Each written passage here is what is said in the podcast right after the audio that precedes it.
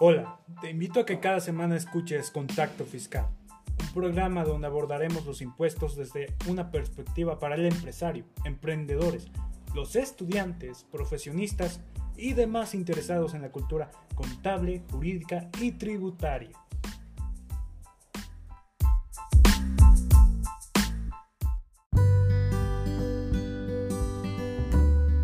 Hola, ¿qué tal?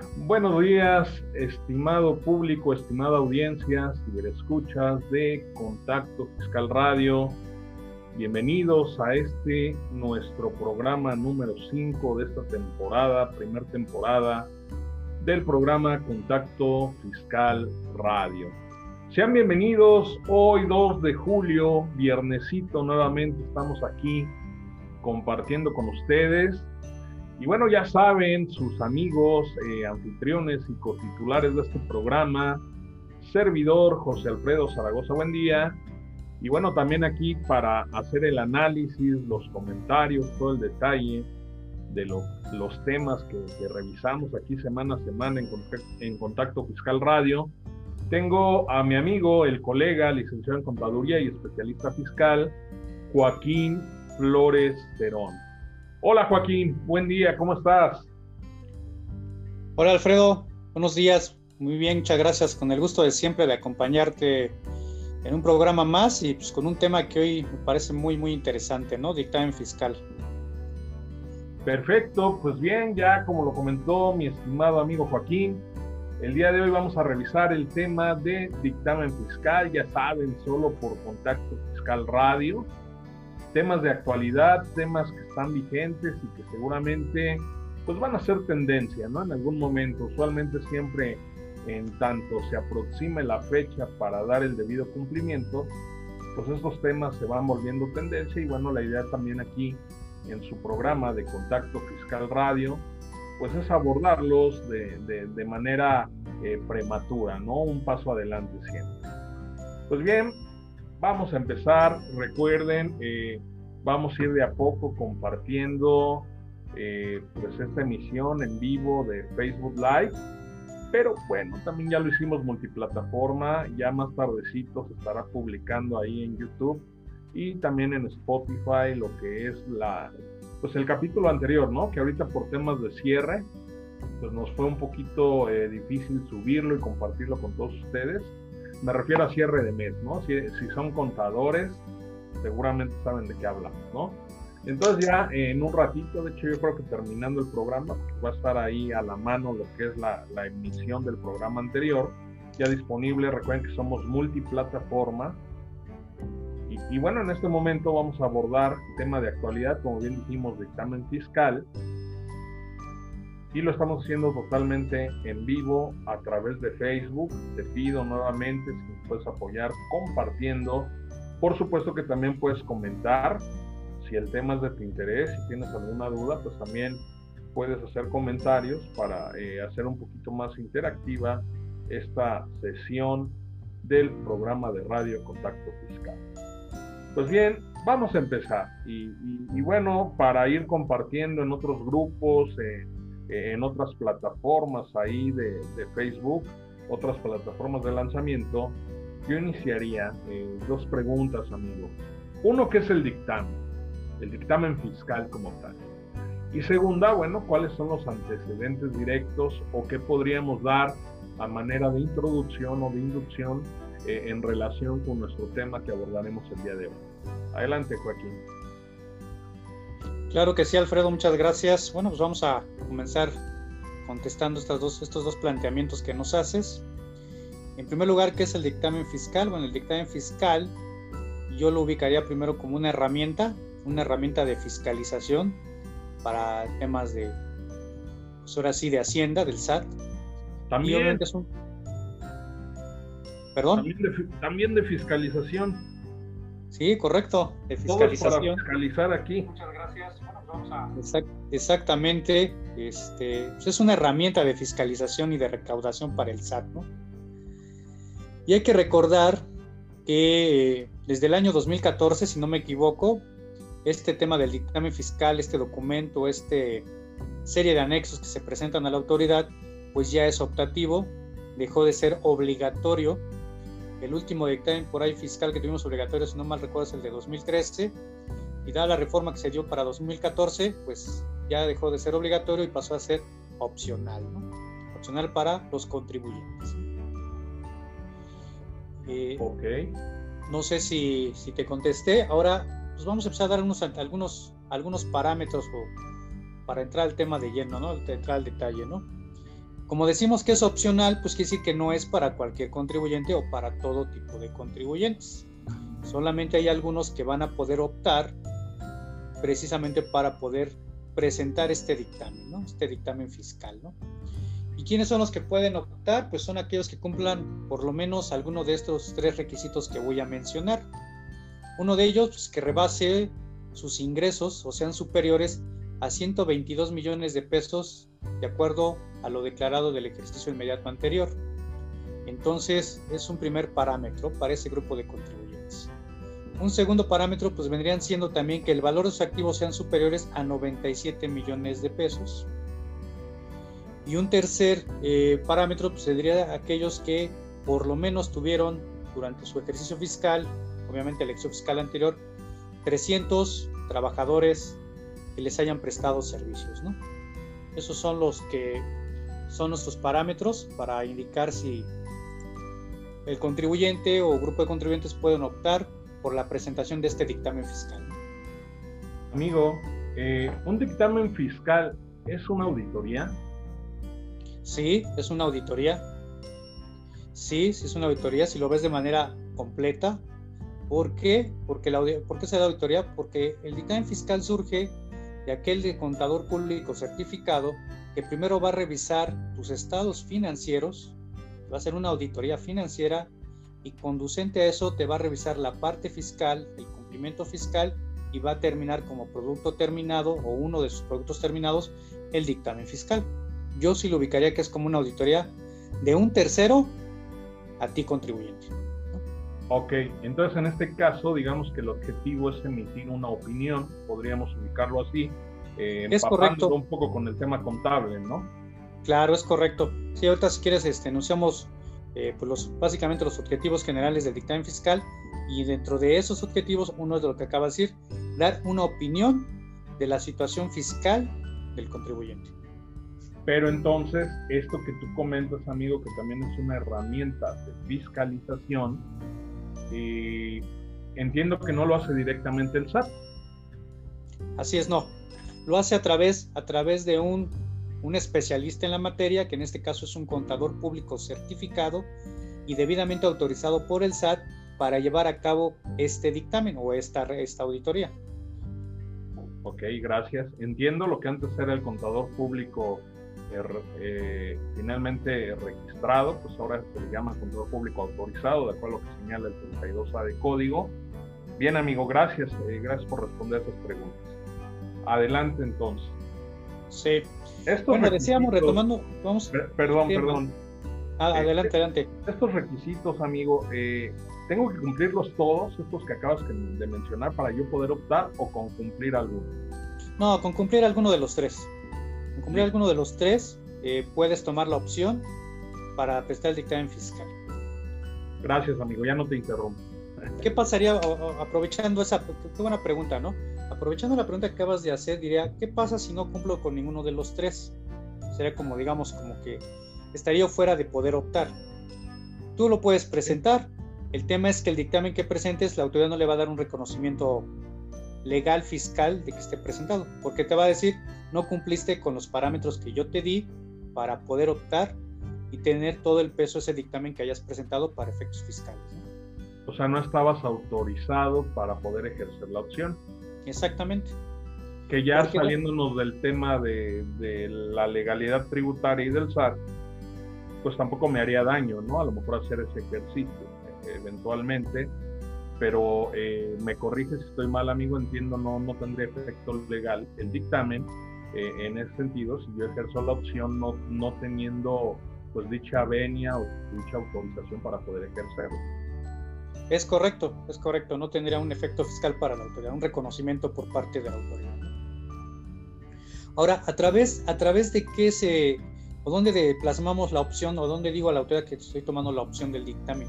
Pues a través de la declaración anual que presentamos todos los años, a más tardar el 31 de marzo para personas morales o a más tardar el 30 de abril para personas físicas, ahí es donde vamos a marcar la opción de la presentación del dictamen fiscal. Inclusive el mismo código te dice, si no lo haces a través de esta declaración anual y en tiempo, que esté presentada en tiempo, tampoco se le va a dar eh, validez a que hayas tomado la opción de presentación del dictamen fiscal. Entonces es a través de la declaración donde hay que marcarlo y ahí se deja plasmado que vamos a optar por hacerlo. Perfecto. Entonces, son, son varias situaciones, ¿no? Por un lado, tengo que tener la autorización para poder ejercer la opción y en, todo caso yo ya debo tener pleno conocimiento, yo ya digamos que con, la empresa, con eh, pues finalmente con quien dirija la empresa o, el órgano máximo de gobierno, eh, el dueño finalmente, ahí habría que ver el CIMIL, pues esto ya se tendría que tener plenamente definido a más tardar en la fecha de la presentación de la declaración anual. Por una parte, eh, definido que puedo optar, ¿no? O sea, primero volteando a ver esos parámetros. Y definido que, pues finalmente a la hora de la presentación, ahí es donde tengo que dejar o hacer válida la opción, como tú bien apuntas, darle aviso a la autoridad fiscal. Correcto, es correcto. Quizás como corolario, eh, no es el tema, pero nada más me gustaría mencionarlo, eh, la no obligación del dictamen fiscal vino a traer una, una nueva obligación para los contribuyentes. Si decimos que el dictamen fiscal en la actualidad ya no es obligatorio, es optativo, nace una nueva obligación, ¿cuál es? La presentación de una declaración por ahí informativa, digámoslo así, que se llama ICIF, ¿no? Información de la situación fiscal del contribuyente, ¿no? Que se tiene que presentar junto con la declaración anual si es que no estás dentro de los parámetros para poder optar o no optaste por, por la presentación del dictamen. Entonces habría que presentar esta declaración, este ICIF, junto con, en la misma fecha, junto con la declaración anual de los contribuyentes, ¿no? Esa, esa DICIF o ICIF, ¿también la hace un externo, un auditor, o, ahí cómo sería la dinámica? No, esta ICIF, a diferencia del dictamen, que bueno que lo mencionas, es una diferencia con el dictamen, esta la hace el propio contribuyente. Digamos que es, por llamarlo de manera ejemplificativa, si el dictamen trae entre 38 y 39 anexos, pues la ICIF viene teniendo como 18 o 19 anexos, la mitad de lo que trajera un dictamen fiscal, pero la diferencia es importante es de que esta no lo hace un contador público certificado, no lo hace un tercero, la hace el propio contribuyente y el que viene firmando este ICIF, pues es el representante legal del contribuyente. Entiendo. Gracias, amigo. Perfecto. Bueno, seguimos con el tema del dictamen fiscal. Por lo tanto, el dictamen fiscal pues va más allá de una simple presentación de información. O sea, el mismo artículo 52 del Código Fiscal le da ese peso al dictamen fiscal, que es, como ya habíamos dicho, es una herramienta, pero es, un, es una información, es un documento que tiene todo el peso legal y que eh, pues le da todas esas formalidades para múltiples, múltiples efectos, ¿no? incluyendo el tema fiscal, ¿no? Entonces, le dice que se van a considerar ciertos salvo prueba en contrario, todos los datos asentados en el dictamen fiscal, este artículo 52. Ok, amigo, entonces digamos que eso fue, eh, pues durante mucho tiempo, un campo importante de acción del contador público. No porque ya no lo sea, ¿no? Eh, entiendo y tú nos mencionabas este antecedente que es a partir de 2014, con motivo de, pues, de una reforma eh, fiscal, pues que eh, estos parámetros que ya te ponían en una situación de obligación, pues ahora eh, la figura del dictamen, la realización de este dictamen se vuelve meramente optativo, ¿no? Entonces eh, dejó de ser un campo importante porque pues inmediatamente muchos, pues el grueso de contribuyentes pues, finalmente lo que busca es este, economizar, ¿no? Y entiendo también en algún momento pues fue motivo de mucha bulla de, pues, eh, de que alzaran la voz muchas, este, eh, pues muchos profesionistas, muchos colegas, eh, muchas, pues, vamos a llamarlo asociaciones, instituciones de, de lo que viene siendo este, agrupaciones de contadores que pues hacían ese llamado, ¿no? Que finalmente se le está quitando como tal al contador público pues una, eh, pues una participación importante dentro de las actividades que desempeñaba en la actividad económica ¿no? Yo, yo, yo lo entendería Es correcto, sí, así es. Eh, se me olvidaba decir, en el tema de la ICIF, también quiénes son los obligados, pues ahí también hay una serie de parámetros para el tema de la ICIF. Este, por ejemplo, los ingresos pues, que estén arriba de 800 millones de pesos, igual o arriba de 800 millones de pesos, son los que estarían obligados a presentar este ICIF, ¿no? Y algunos otros contribuyentes, ¿no? Sería, digamos, para régimen general, pero por ejemplo el régimen opcional de contribuyentes, son lo que antes decíamos que era consolidación fiscal, pues ellos también estarían obligados a presentar este ICIF, ¿no? O entidades paraestatales, este, una serie de contribuyentes, inclusive aquellos que hacen operaciones con el extranjero. Todo este grupo de contribuyentes, incluyendo los que rebasan el tope que mencionaba, pues son los que están obligados a presentar este ICIF, ¿no? ¿Por qué lo digo? en su momento eso, amigo, perdón, ¿Sí? no sé si recuerdes cuando eso de tener operaciones en el extranjero, pues también fue así como que, eh, híjole, ¿cómo no? Eh, ya luego, pues obviamente había reglas misceláneas, que se publicó por ahí lo que es un umbral, ¿no? De hasta qué monto de operaciones.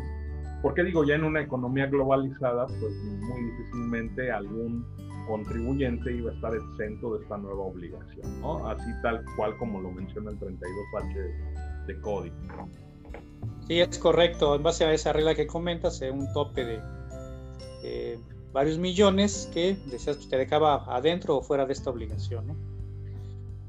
Y, bueno, te comentaba, lo mencionaba el tema de, los, de los parámetros para el tema de ICIF, porque eh, si tú optas por presentar el dictamen, pues automáticamente nos dice por ahí la disposición, quedas exceptuado de presentar la ICIF, ¿no?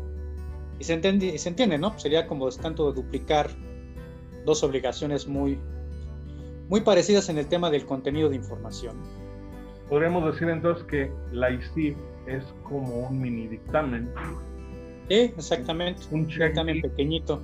Un checklist que va a ser el propio contribuyente en vez de que lo efectúe un tercero. ¿Sí?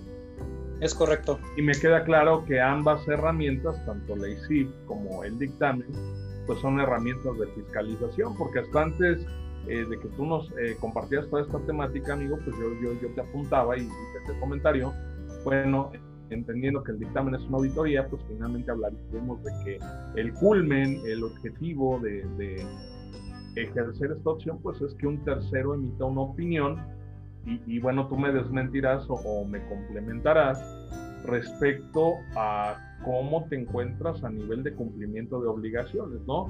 Claro que sin dejar de fondo el tema formal, pero entiendo en un primer momento va enfocado a, pues a detectar omisiones en el cumplimiento de impuestos o en todo caso diferencias, ¿no? E, esa podría ser otra situación, diferencias en cuanto a la determinación cálculo y cuantía de, las contribuciones.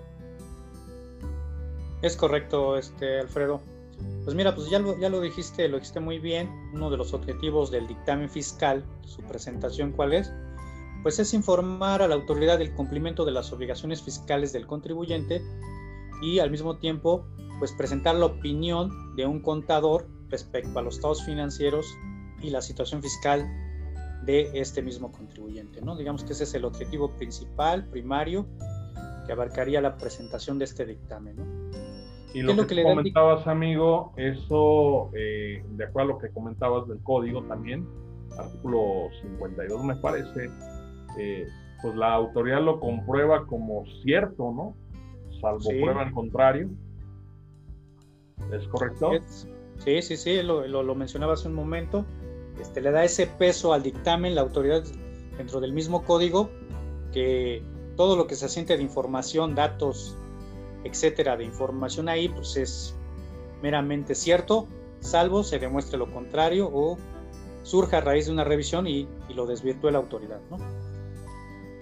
Ahora, eh, lo, lo, mencionaba al principio, no lo quiero dejar fuera de este, es un comentario como corolario también del, tema del dictamen, es ello que lo tiene que hacer un tercero, un contador público autorizado y certificado. La certificación obviamente te la tiene que dar un colegio o el mismo instituto de contadores públicos eh, y junto con el registro para, para efectos del SAT y que estén debidamente acreditados estos, estos contadores, ¿no? que hayan cumplido con la norma de estar continuamente capacitándose, actualizados y pues con ese tema de, educación continua para ellos, ¿no? De pura casualidad, ¿no me exigirán también mi opinión de cumplimiento? sí, seguramente que sí, también que siempre tengas una opinión de cumplimiento positiva, ¿no? En este caso, ¿no?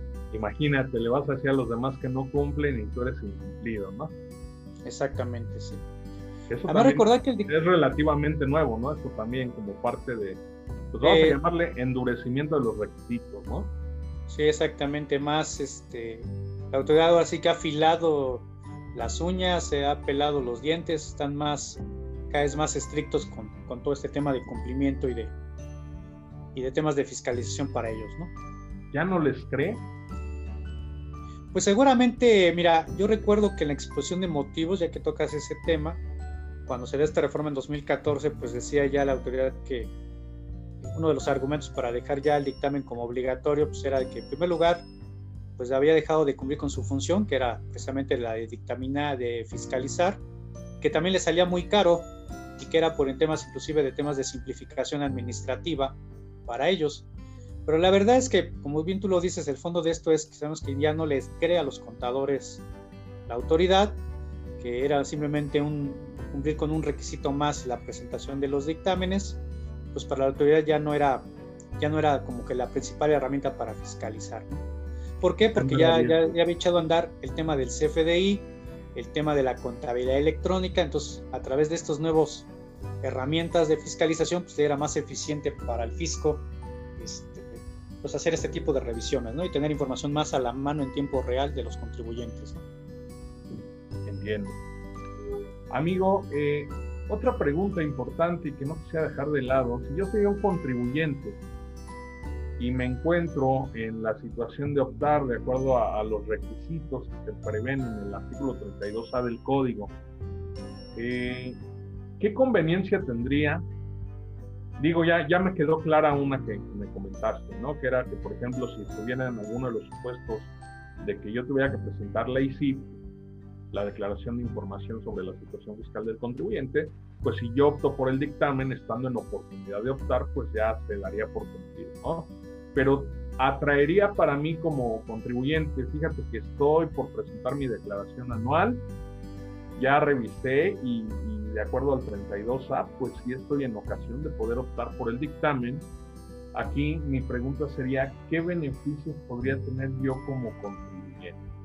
porque por ahí eh, en antaño se escuchaba mucho, no, que evita revisiones, eh, que optimiza tu cumplimiento, prácticamente eh, el dictamen se veía así como sinónimo de, un compliance, al menos en la parte fiscal, pues al 100, ¿no? ¿Qué, qué nos puedes comentar?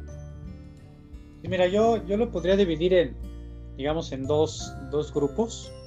El primer grupo yo creo que sí habría beneficios generales, objetivos generales de la presentación del dictamen fiscal, que yo creo que todos los conocemos, pero los puedo comentar, es por ejemplo solicitar préstamos, créditos bancarios, eh, formar parte a lo mejor de una licitación dependiendo de mi, de mi background de actividades empresariales que tenga, eh, asegurar objetivos de control interno para el contribuyente, inclusive a lo mejor yo sé que el dictamen por sí solo no te lo da, pero es parte de las cartas compromiso que el contador que contratas te lo da. Eh, el temas de aumento de rentabilidad y productividad en tus negocios. Yo creo que ese sería un rubro eh, de general de aquellos que, beneficios que podríamos obtener a través del dictamen fiscal. Pero ya entrando en materia fiscal, sí ubico tres o cuatro beneficios que sí se obtienen de manera directa con la presentación de este dictamen fiscal. El primero de ellos es lo que conocemos como la revisión secuencial del dictamen, que no es más que va a recurrir primero al contador público que emitió el dictamen en una posible revisión de esta información fiscal del contribuyente. Es decir, si la autoridad con la presentación del dictamen tiene dudas o con la presentación de tu declaración no le queda claro tu situación fiscal particular de cada contribuyente, pues recurre al contador público y le pregunta y le pide información que a su juicio considere para allegarse de los elementos que le faltan según ella para tener bien claro tu situación fiscal. Entonces, esa revisión secuencial implica primero visita al contribuyente, primero lo molesta, le pide información y si después no queda satisfecha esta autoridad con esa revisión que hizo de lo que se llegó del contador público, pues entonces sí te visitaría a ti como contribuyente. Entonces, sí hay un, ese primer beneficio que sería primero preguntarle al contador público que emitió el dictamen. Sea, le acarrearía como una responsabilidad, vamos a llamarle, él tendría que dar cuentas de. Claro, sí, porque pues, eh, como parte de esta revisión pues, le va a requerir información, le va a requerir papeles, seguramente papeles de trabajo que son soporte de su opinión y pues las cifras que tenga que integrar en este caso el contador público, ¿no? Y si no mal recuerdo, ahora ya con la reforma eh, para 2021, pues incluso, eh, según parece, pues ya el contador público eh, pues tiene que comparecer de manera directa, ¿no? Ya, ya no sé, ya, ya no sería a través de un representante, ¿no? O sea, finalmente. exactamente, sí, comparece directo, así es. Así es. Ok. Ahora sí que prácticamente, además de hacerse responsable, ahora sí tal cual es dar la cara, ¿no? Correcto, exactamente. Si él da, él da la clara, da las explicaciones, la, reunión directa con la autoridad fiscal en sus oficinas. Entonces, este, pues sí, sí, yo creo que, te, es un beneficio que, que, tienes a través de, de esta apreciación del dictamen, ¿no? Otro de los beneficios en el tema fiscal que yo ubico es que, si no mal recuerdas, eh, tenemos un límite para presentación de declaraciones complementarias. Okay. Nos limita hasta tres declaraciones complementarias que podemos presentar y es un límite, ¿no? ¿Y qué, cuál es el beneficio aquí por el tema del dictamen? Aquellas declaraciones complementarias que se presenten por temas de dictamen fiscal, que, se vean obligados a presentarlas, no entran en este conteo de las tres que estamos como obligados a respetar como límite, ¿no? Entonces, pues igual, pues es, un beneficio si tú lo quieres eh, algunos casos aplicará en que pues sí es importante tener más de tres declaraciones presentadas como complementarias y no caer en esa situación de que ya eh, nos pudimos hacer acreedor por alguna multa, ¿no? Por, eh, rebasar el límite de las tres, ¿no? Correcto, amigo. O sea, tengo más cartuchos para quemar, ¿no? Más cartuchos para quemar. Otro, otro beneficio que yo ubico y es muy importante eh, es que se acelera el plazo para la devolución de, contribuciones, de, saldos a favor, de devoluciones que tengamos por ahí de IVA, de ICR, se acelera el plazo, ¿no? Eh, se puede pasar, no sé, de 45 días a 20 días. Este, sí hay un beneficio en el tema del plazo, pues se reduce el plazo de la devolución de impuestos, ¿no? Yo creo que sí es importante y esto a mí en la práctica, en la realidad sí me ha tocado verlo. Saben que estás dictaminado, saben que lo hicieron con con todas las normas eh, que se le, se le, exigen al contador público que hizo el dictamen, el cumplimiento de las NIF, todo ese rollo. Este, y sí, se acelera el, plazo para que tú recuperes como contribuyente tus saldos a favor. Es un beneficio. No lo dice la ley, ¿eh? no lo dice la ley, es un, es un, es un derecho que, que, se, que te da la, la, autoridad en este caso, es algo ganado, un beneficio ganado. No lo dice la ley, si te va a ser más rápido, no lo dice, pero en la práctica sí se está dando que se reduzca ese plazo, ¿no? Pues fíjate que ya así, este, pues como lo platicas, como lo comentas, pues no, tampoco es un tema de echar en saco roto, ¿no? Sobre todo entendiendo que ya por estos parámetros de, estar yo en situación de optar, eh, pues ya se entiende que más bien son contribuyentes que ya van encaminados a, pues a lo hasta por el tema de ingresos en algún punto a convertirse en grandes contribuyentes, ¿no? Entonces, eh, y, luego también temas de optimización, acortar plazos, de optimizar tiempos. Eh, este asunto de que haya ah, un tercero que dé la cara por mí, bueno, si él dijo que todo ok o que había diferencias, pues él tendrá que aclararlo. Bueno, pues sí, realmente, eh, por supuesto, sin olvidar el tema administrativo que también apunta de las declaraciones complementarias, pues por supuesto que, que pudieran ser este, pues un buen aliciente para, eh, si estoy en posibilidad, pues poder optar, ¿no? Amigo, eh, ¿cómo presento el dictamen o cuál es la herramienta para presentar el dictamen y cuál es la fecha límite? O sea, una vez que yo ya ahí palomeé dentro de mi declaración anual, que estoy optando por dictaminarme y que voy a hacer efectiva dicha opción, eh, me imagino que debe haber alguna herramienta para poder presentar como tal este dictamen y por supuesto también debe haber plazo, ¿no? Debe haber como tal una fecha. Así es. Sí, mira, el plazo, el plazo legal para la presentación de este dictamen pues es el 29 de julio del año inmediato posterior al que estás dictaminando, ¿no? Ahorita es el próximo 29 de julio, hoy ya estamos en julio, ya estamos a 2 de julio en tiempo, tiempo real. El 29 de julio se, vence este plazo para la presión del dictamen de que pues, se optase por dictaminar 2020, ¿no? Entonces, este, ese es el plazo para, para presentarlo. Pero si hay, un, hay una condición, vas a poder presentarlo el 29 de julio, pero si tuviste o el dictamen, o en este caso el contador público que te dictaminó, te determinó diferencias de impuestos a pagar, estas contribuciones a pagar deben estar a más tardar pagadas, valga la redundancia, el 15 de, julio, pues igual de este año, ¿no? Deben estar pagadas, ¿no? Y esto se debe asentar en el anexo donde se relacionan las contribuciones por pagar en este tema del dictamen fiscal, ¿no? Si no se cumplen estos requisitos en estas fechas, pues se va a considerar que el dictamen se, se, presentó de manera extemporánea, ¿no? Ok. Y lo que habíamos dicho, ¿no? Al hacerlo de manera extemporánea o fuera de los plazos, pues se, prevé que, se considere como no presentado este dictamen fiscal, ¿no? Hay algunos casos de excepción en el tema de las fechas, por ejemplo, el de temas de, para aquellos contribuyentes que son de, el régimen este de opcional, que antes era consolidación fiscal, eh, ellos se van hasta el 29 de agosto, ¿no? Pero bueno, son casos de excepción, la regla general es del 29 de julio. Ya es por reglas de carácter general. Exactamente, sí, es por reglas de carácter general. Incluso también la misma, el mismo artículo 32 por ahí ya te habla de, de un plazo muy parecido.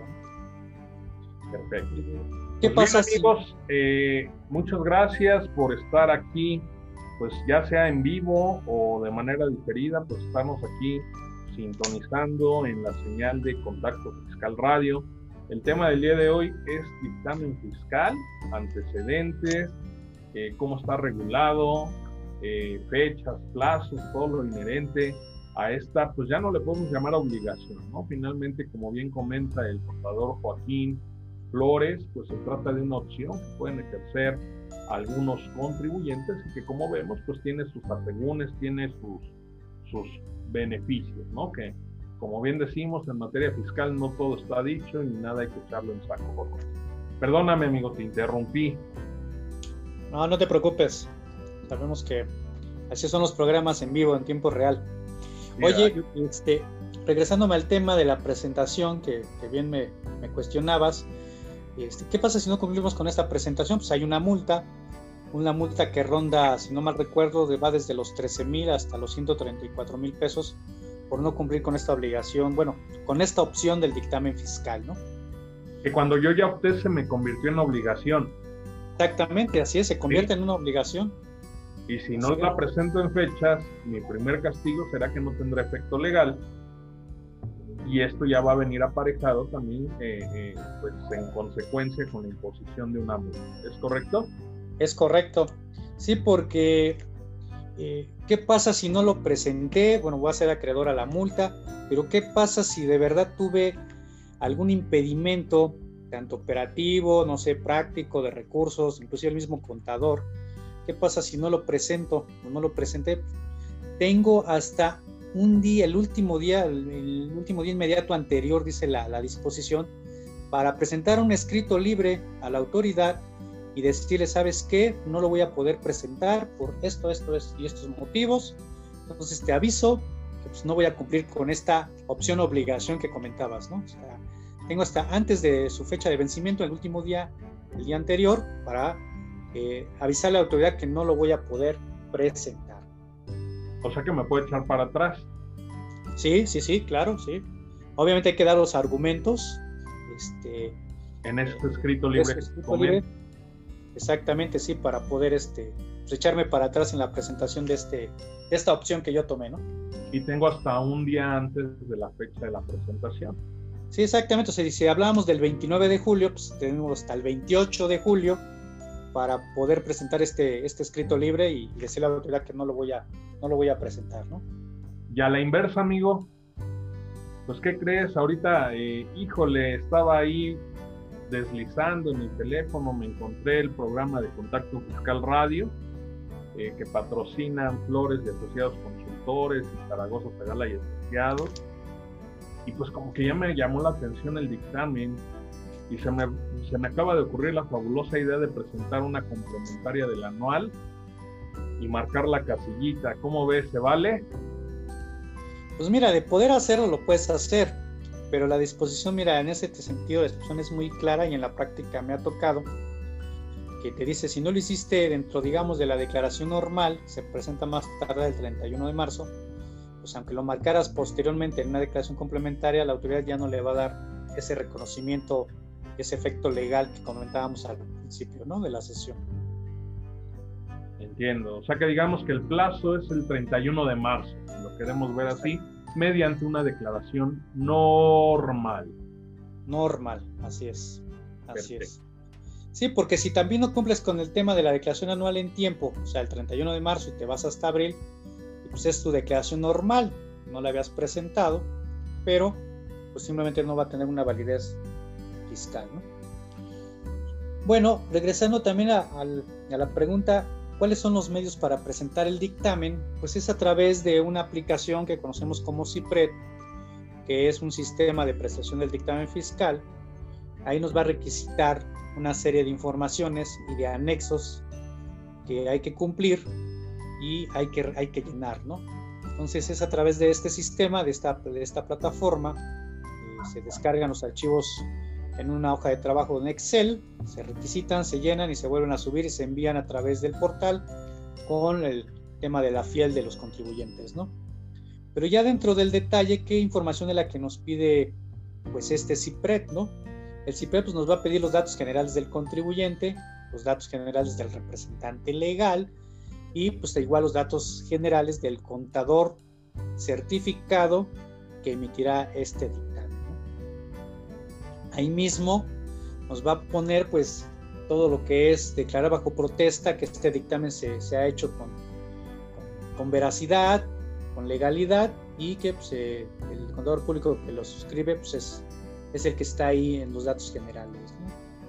Al mismo tiempo vamos, se va a plasmar una carta donde se va a informar la revisión de la situación fiscal del contribuyente y eh, igual eh, emitirá ahí el contador público una breve, un breves párrafos de su opinión al respecto. ¿no? Y como tal, ya la información que nos pide pues, es información básica de los estados financieros, sus notas de estos estados financieros respecto al ejercicio en que se está dictaminando. ¿Dónde vienen todos estos requisitos? Pues vienen, y las especificaciones técnicas de esto que acabo de decir, pues vienen en los anexos 16, y 16A de la resolución miscelánea fiscal, es donde vienen esta serie de, requisitos de información y, cada uno de los anexos que hay que estar del 1, si no mal recuerdo, del 1 al 38, de 9 40, es donde vienen los, todos los anexos de este dictamen fiscal, ¿no? que se tienen que llenar y presentar. Ok, amigo. Eh, oye, Joaquín, te quiero contratar para que me hagas mi dictamen fiscal ya vi que cobras bien, pues ahí me echas una ayudadita para que todo ok, ¿no? Y, palomita y así. Eh, en este caso, ¿hay alguna forma? Eh, porque fíjate, tú en el artículo 52 me decías que se considera cierto, salvo prueba en contrario, pues lo que manifiesta el contador público, ¿no? Eh, también como parte de sus facultades, o como parte de un ejercicio de la propia autoridad, ella tiene la facultad, como bien apuntábamos hace ratito, pues eh, eh, mediante esta revisión secuencial solicitarle eh, al contador que pues que dé la cara, que en todo caso manifieste lo que a su derecho convenga. Pero bueno, mi, mi pregunta hacia dónde va o a dónde la quiero enfocar, también pudiera ser que sin necesidad de este tema de una revisión secuencial, pues que nada más al SAT como que diga, híjole, ¿sabes qué? No, mira, revisa mi dictamen de tal empresa. O sea que como tal haya una revisión a la revisión o una revisión a la auditoría, amigo.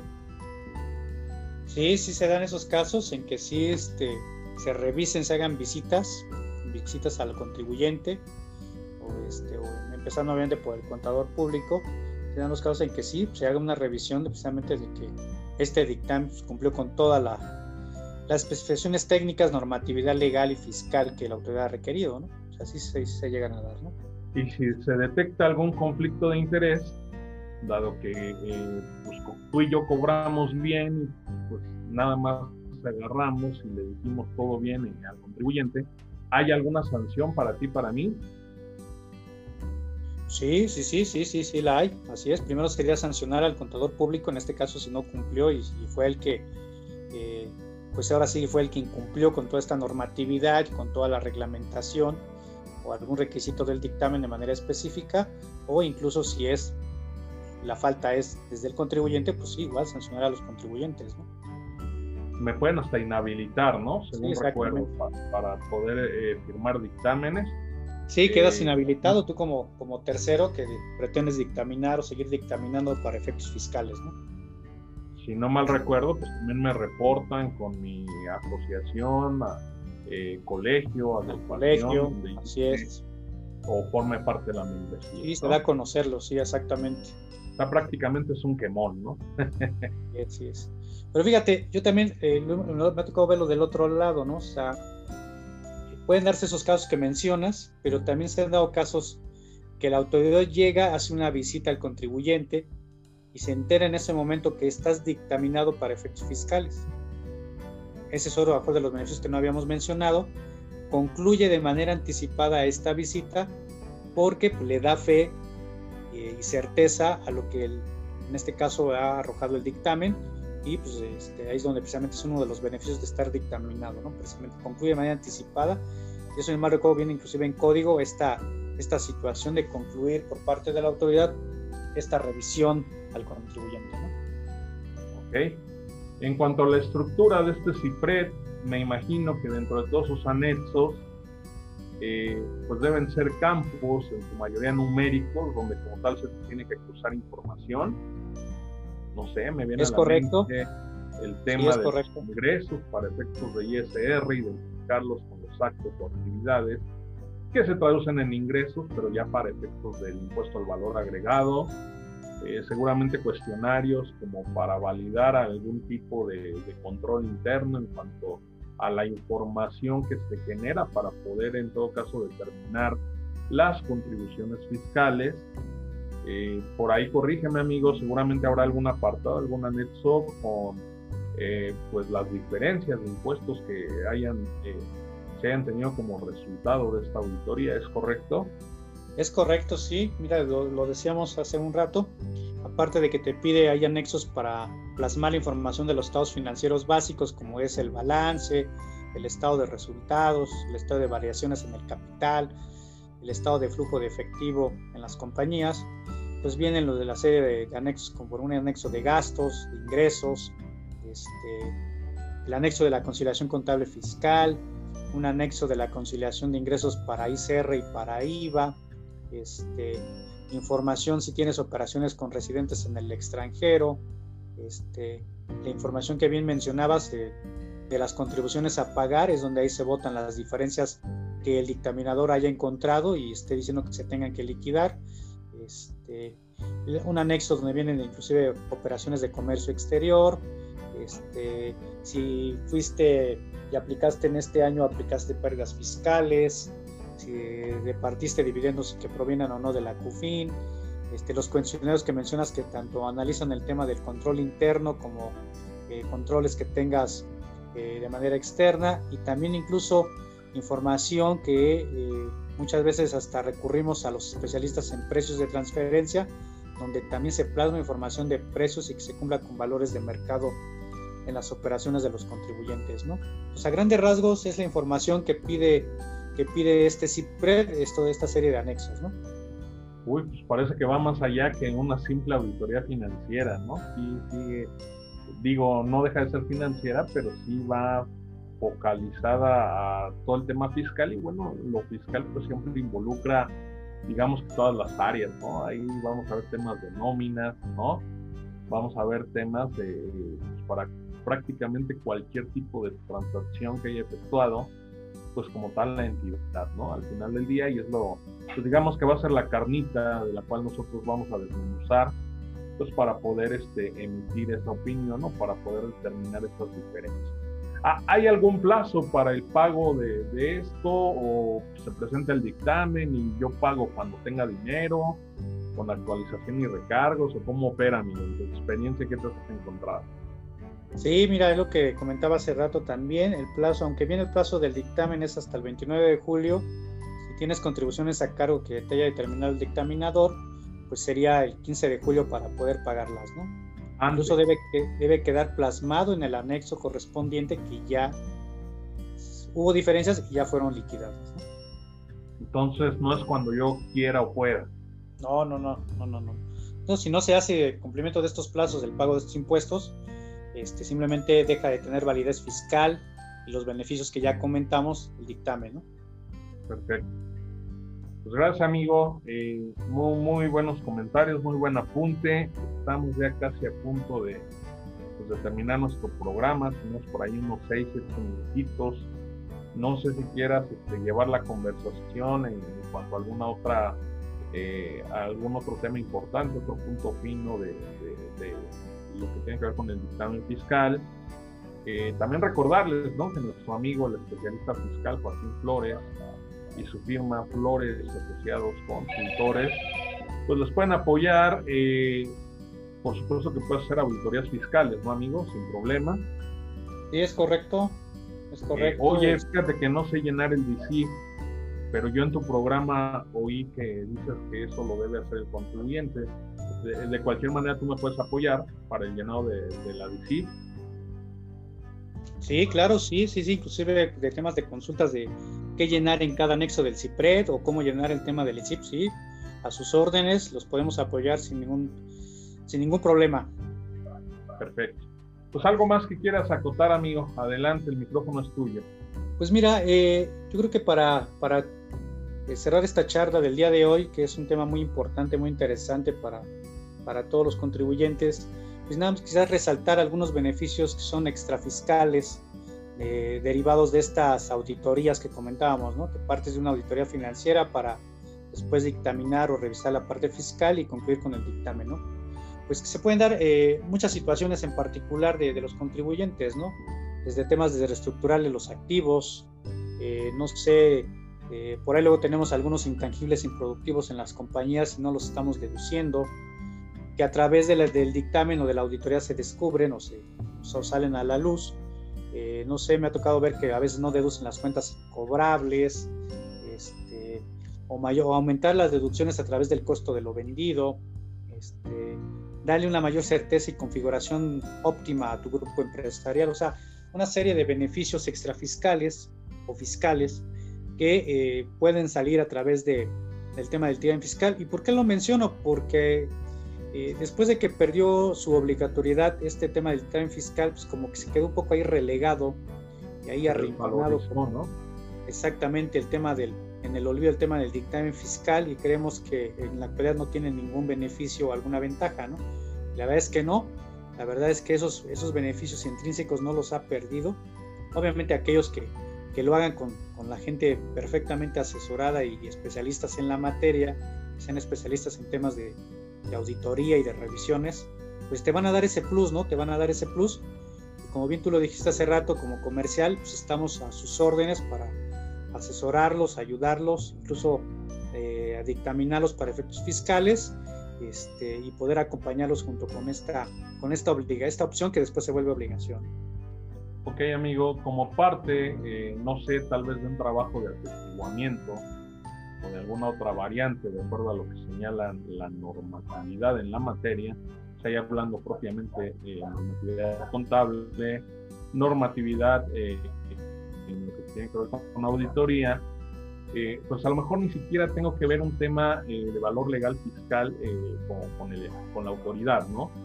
Como tú bien apuntas, son beneficios que inclusive si yo contrato pues una tipo auditoría, no sé si llamarle fiscal, una, este, pues una, eh, un tipo de trabajo de atestiguamiento donde tú puedas a lo mejor convalidar o, dar ahí tu opinión respecto al cumplimiento fiscal, a las obligaciones, por supuesto que eso también es un campo de acción del contador público y es un servicio que te puede prestar una firma, ¿no? ¿Ok? Pues a lo mejor hazlo eh, no de manera correctiva, hazlo de manera preventiva y aunque a lo mejor no vamos a llenar un CIFRED para que tenga ahí un valor ante el fisco, eh, pues como tú comentabas eh, con este último tema de las herramientas fiscales, pues puede dotar de mucho valor a las instituciones, a las empresas, a las diversas entidades, pues para saber dónde están paradas, ¿no? Para, para tener ahí un parámetro en cuanto al óptimo cumplimiento y la, la mejor forma eh, de hacerlo, ¿no? O como tú bien apuntabas, también hacerlo de la manera correcta.